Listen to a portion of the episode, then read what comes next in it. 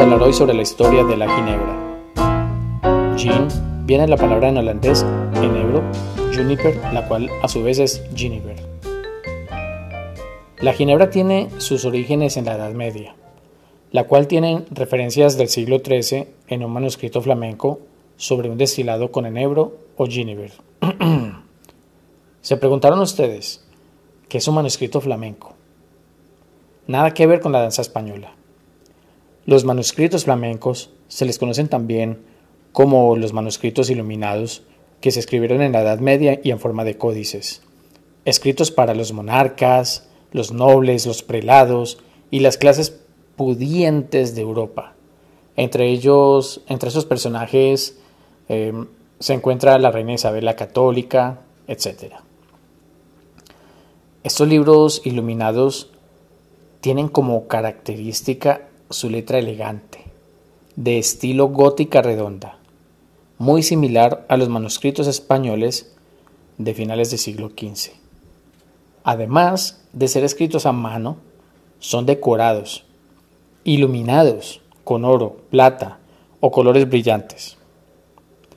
Pueden incluir ilustraciones pequeñas, o sea, miniaturas, bordes ornamentales, em, u otros elementos decorativos. Los iluminadores que trabajaban dentro de los talleres llamados scriptoria producían salterios iluminados, Biblias, textos litúrgicos, etc. Se dice que el enebro ha sido combinado con alcohol mucho antes y se remonta al año 70 después de Cristo. O sea, no es, no es algo nuevo. Según Simon Ford, cofundador de The 86 Co., Force Gene, Cañabrava Ron, dice que, abro comillas, en ese tiempo un doctor llamado Pedanius Dioscorides publicó una enciclopedia de cinco volúmenes acerca de la medicina herbal. Dentro de sus documentos hay una descripción detallada del uso de las bayas de enebro empapadas en vino para combatir dolencias en el pecho. Cierro comillas. Ford dice, abro en 1055, los monjes benedictinos de Salerno, Italia, incluyeron una receta de un vino tónico infusionado con bayas de enebro en su compendio de Solernita o compendium salernitana, cierro comillas.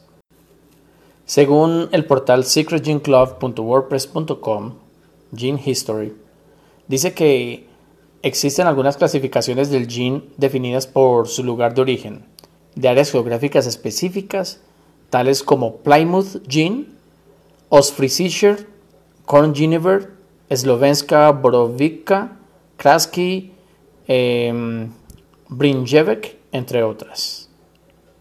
Mientras existen otros tipos de gene no legalmente reconocidas, pero sí culturalmente conocidas, tales como el Slow Gene, Watch Shoulder y Old Tom Gene.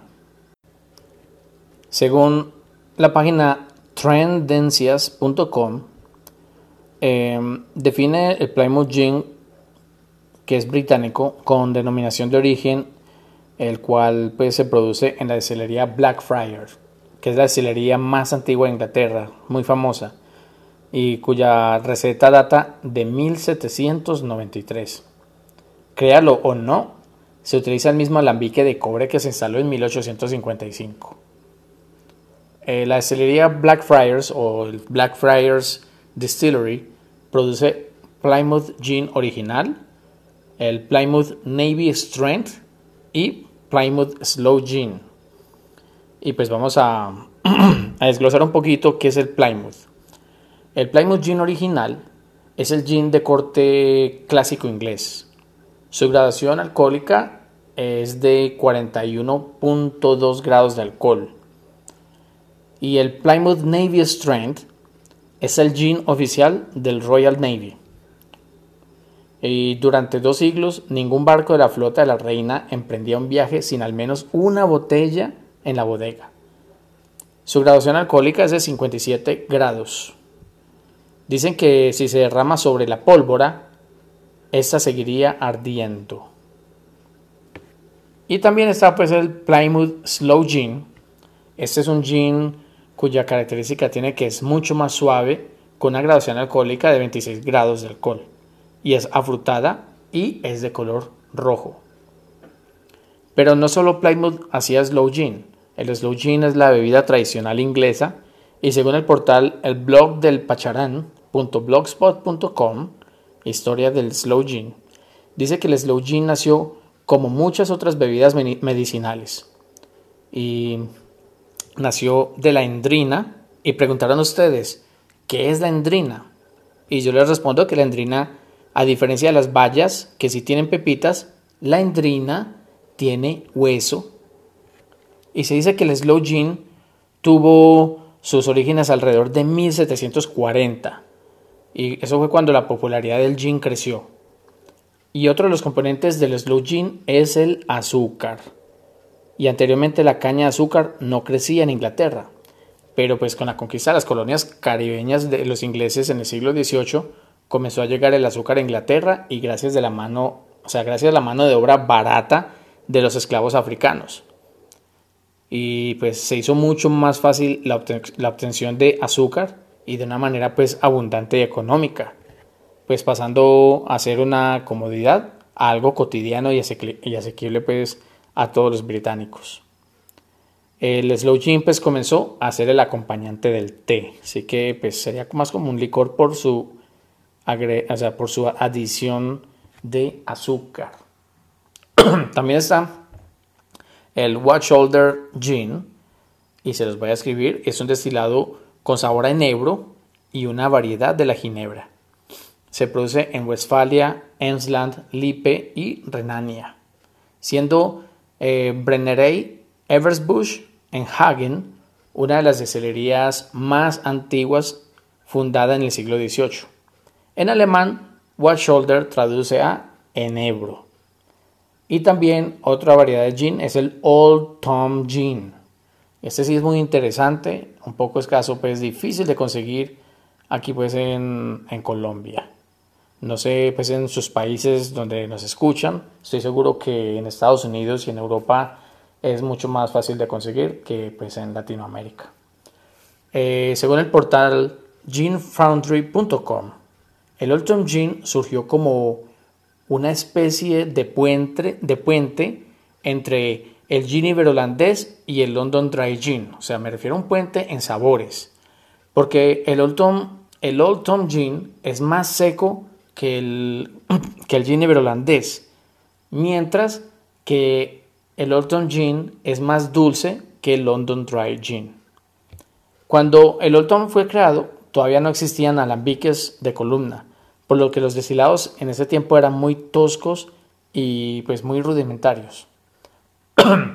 Regresando a la historia del gin, el médico científico Franciscus de Lebow Silvius, conocido como Dr. Silvius, comenzó a elaborar el gin.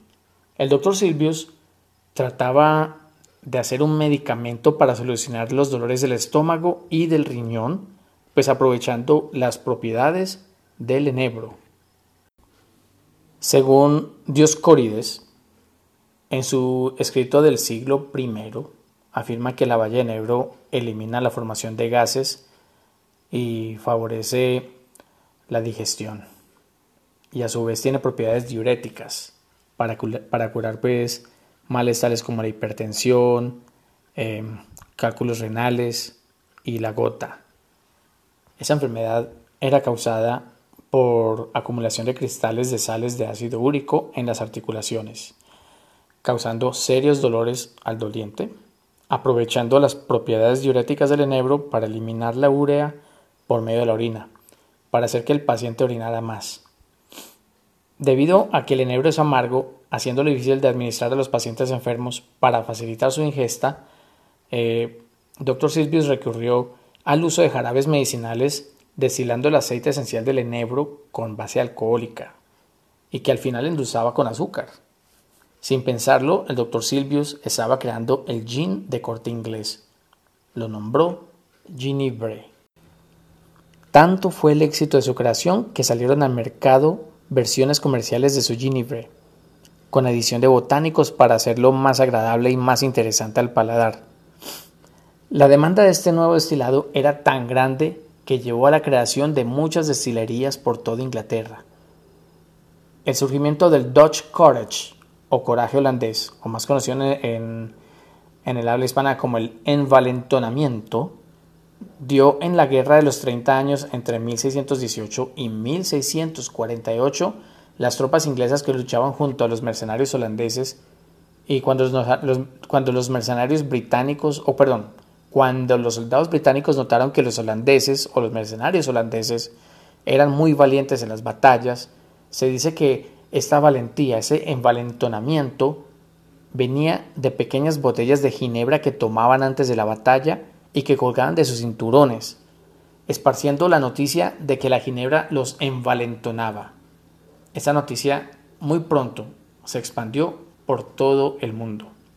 Según la página annodistillers.co.uk, más adelante, en la década de 1660, William of Orange llegó al trono inglés y trajo consigo la libertad de destilar y vender destilados siempre y cuando fueran producidos de maíz que creciera en Inglaterra. El precio de los destilados cayó y surgieron fuertes impuestos a la cerveza, la cual incrementó la demanda por el gin, dando como resultado una producción sin regulaciones usando grano de baja calidad. Era la década de 1720 y con muchas enfermedades producto pues, del agua sucia y contaminada de Londres. El gin se convirtió en la bebida más segura para beber, además de que era barata. Más de 7.000 tiendas vendían gin en todo Londres y 10 millones de galones de gin eran destilados anualmente, convirtiendo el gin en el nuevo opio de la gente común y corriente. Hay una imagen muy famosa, esa imagen se llama Gin Lane, hecha por William Hogarth donde muestra el colapso social causado por el consumo excesivo del gin, y el cual pues, se ganó el nombre, el apodo de Mother's Ruin o la ruina de la madre. Se podían ver avisos por todo Londres que decían, y abro comillas, borracho por un centavo, borracho muerto por dos peniques, paja por nada. Cierro comillas. Según la página web historic-uk.com, eh, dice que resulta que la persona promedio no podía costear vinos franceses o brandis y así que el gin era la opción más económica y más fuerte para consumir. Por lo general, un londinense se consumía 14 galones de gin cada año y eso es una cifra escandalosa. Y se le dice Mother's Ruin o ruina de la madre debido a que muchas mujeres consumían gin, los niños fueron descuidados. Las hijas fueron prostituidas y las enfermeras le daban gin a los bebés para calmarlos, siempre y cuando se les dieran a dosis eh, pues, lo suficientemente grande como para dormirlos. Increíble, ¿no? Tanto llegó la locura del gin a extremos que dice una historia que una vez un ganadero vendió a su hija de 11 años por un galón de gin y un cochero empeñó a su esposa por un cuarto de galón de gin. Locuras que hace la gente, ¿ah? La gente vendía sus muebles e incluso sus casas para saciar la sed del gin. Hacia 1750 se comenzó a regular la producción y venta del gin en Inglaterra con la nueva Gin Act o la ley del gin, y aquellos que vendían gin ilegalmente fueron cerrados.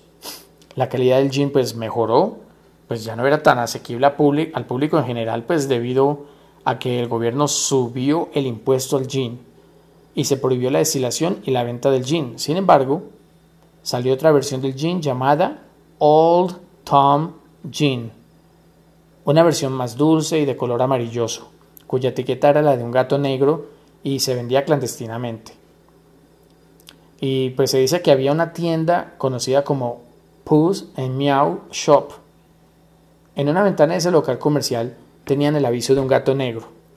Y debajo de esa garra, de su garra, había un orificio pequeño donde los transeúntes depositaban una moneda y pues al recibir la moneda alguien en el interior del local vertía el trago de Old Gin por una tubería y la cual desembocaba en la boca del comprador. Me imagino pues todos haciendo fila, deposite la moneda, ponga la boca en el tubo, espera que salga su dosis y continúa con su camino. Y su consumo bajó radicalmente pues debido a que, eh, o sea, por el resto del siglo XVIII, debido a que hacia 1830 el duque de Wellington pasó la ley de venta de cerveza, la cual quitaba los impuestos sobre la cerveza, o sea, impuestos fuertes, sobre la cerveza y permitiendo que cualquiera que quisiera abrir una tienda de cerveza pagara una pequeña tarifa. Así que a finales de 1830 había 24.000 tiendas de cerveza en Inglaterra y Gales. En 1830, pues con la invención de la columna de destilación, llevó a mejorar la calidad de un nuevo tipo de gin conocido como London Dry Gin, con un rango más amplio de sabores complejos donde los botánicos predominan. Y ese es el, London Dry Gin que se viene consumiendo en Colombia, porque todavía no ha entrado el Old Tom Gin ni el Giniver. Hacia el año 2010, el mercado creciente del gin se vio acompañado con los gin rosados, eh, utilizando sabores muy populares en los 1800, en los, en los años de 1800, pues moda que hasta el día de hoy va en crecimiento. Aquí en Colombia está viendo mucho ya eh, los gin tonics rosados o los, o los jeans rosados. Y cada vez más son los cócteles que se hacen usando el pink gin o gin rosado. ¿Sí? Cabe destacar, en Colombia no hay ginebras, hay gin.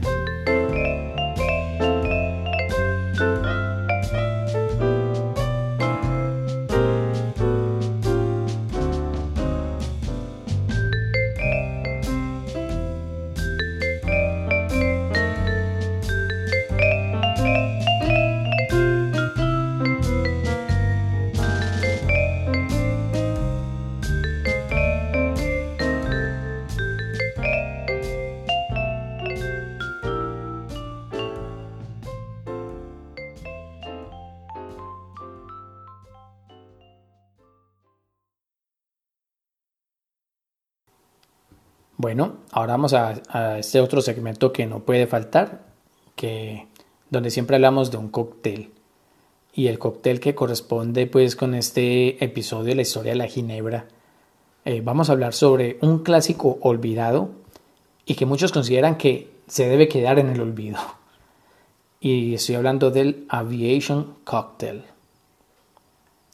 El Aviation Cocktail fue creado por Hugo Ensling quien fuera el jefe de bartenders en el Hotel Wallick en New York a inicios del siglo XX. Hugo, o llamémoslo Hugo, Hugo publicó su receta por primera vez en, en, su libro de 1916 llamado Recipes for Mixed Drinks, que traduciendo al español sería Recetas para bebidas mezcladas. Hugo hizo su cóctel con crema de violeta para darle su distintivo color morado a su creación. Más adelante, Harry Craddock lo agregó a su libro The Savoy Cocktail Book.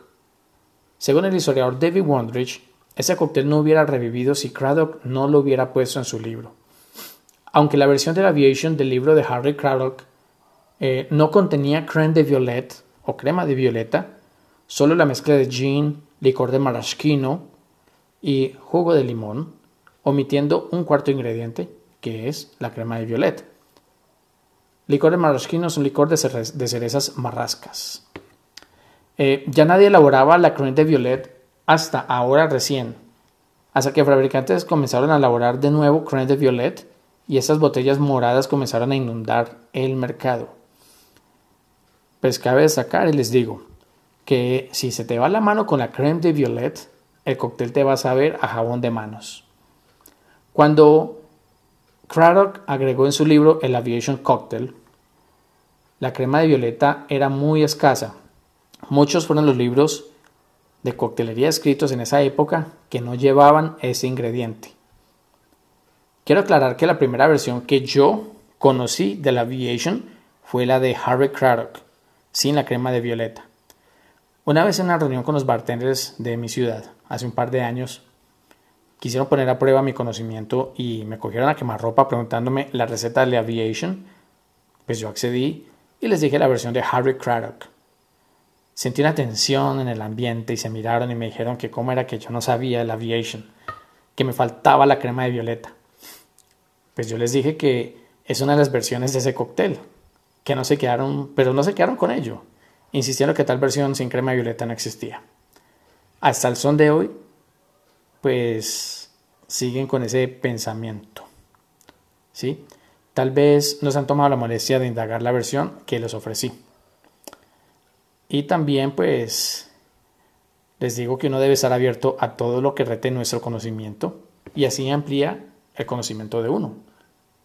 Espero que algún día escuchen ese episodio, que hagan en cuenta pues de que hay que investigar, hay que indagar un poco más. Y de pronto me dan la razón, y si no, pues no pasa nada. Bueno, ahora vamos con la receta del Aviation Cocktail.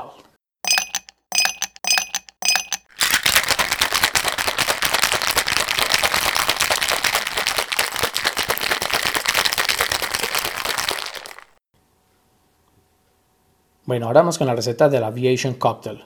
Receta tomada de la página La IVA, iva-medioworld.com. Eh, y dice así, 45 mililitros de gin, 15 mililitros de maraschino liqueur o licor de maraschino, 15 mililitros de zumo limón fresco y un bar spoon de creme de violette. Agitar ingredientes en coctelera, agitar con hielo roto y colar sobre copa cóctel fría. Decoración opcional con cereza de marrasquino. Opcional.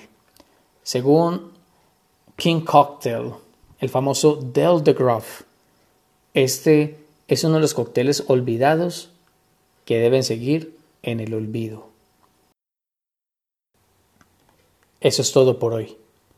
Los espero en la próxima entrega de Bar Purist, the podcast. No olviden suscribirse a nuestro canal de YouTube, Bar Purist the Podcast. Encuéntranos en las principales plataformas para el podcast, incluyendo Spotify, eh, Google Podcasts, Apple Podcasts. Si te gustó el contenido de este episodio, por favor, compártelo. Y si tienes alguna sugerencia o algún tema que quieras que tratemos, escríbenos a giancarlo.egecocktails.com. Estaremos atentos a tus comentarios. Gracias por todo el apoyo. En la descripción de este episodio encontrarás la, bibliografía donde obtuve conceptos, datos e información descrita en la elaboración de este podcast. Muchas gracias. De nuevo, muchas gracias a todos ustedes. Los espero en nuestra próxima entrega de Bar Purist, the podcast.